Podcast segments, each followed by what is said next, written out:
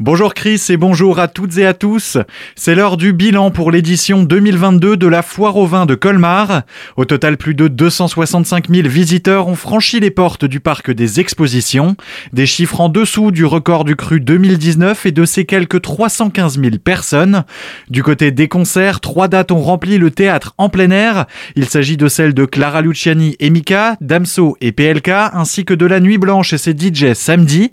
Christophe Crupi, le directeur parc se dit satisfait de cette édition retrouvaille.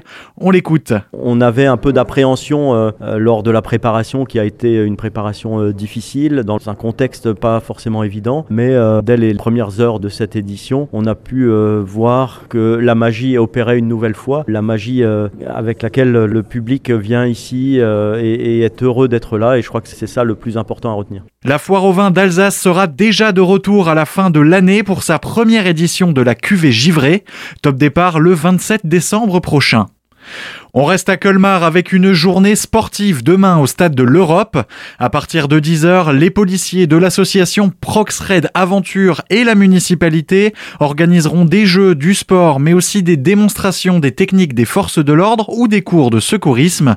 L'objectif de l'association est de créer un moment de rencontre entre les jeunes et les policiers et de nouer un dialogue. L'entrée est gratuite et libre pour toutes et tous.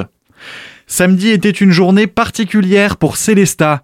La cité humaniste était pour la première fois ville départ du Tour de France, mais pas n'importe lequel puisqu'il s'agissait du Tour de France Femmes qui était aussi une première. À cette occasion, Célesta a reçu le panneau du label Ville sportive Grand Est, une valorisation de la politique de la commune en soutien à la pratique sportive.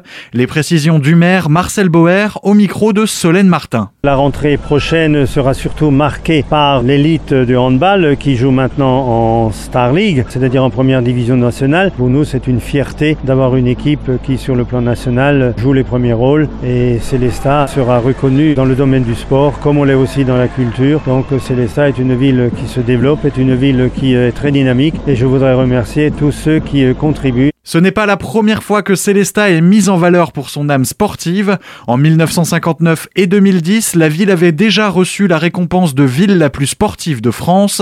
Plus récemment, la ville avait aussi été labellisée Terre de Jeux 2024 en marge des Jeux Olympiques de Paris.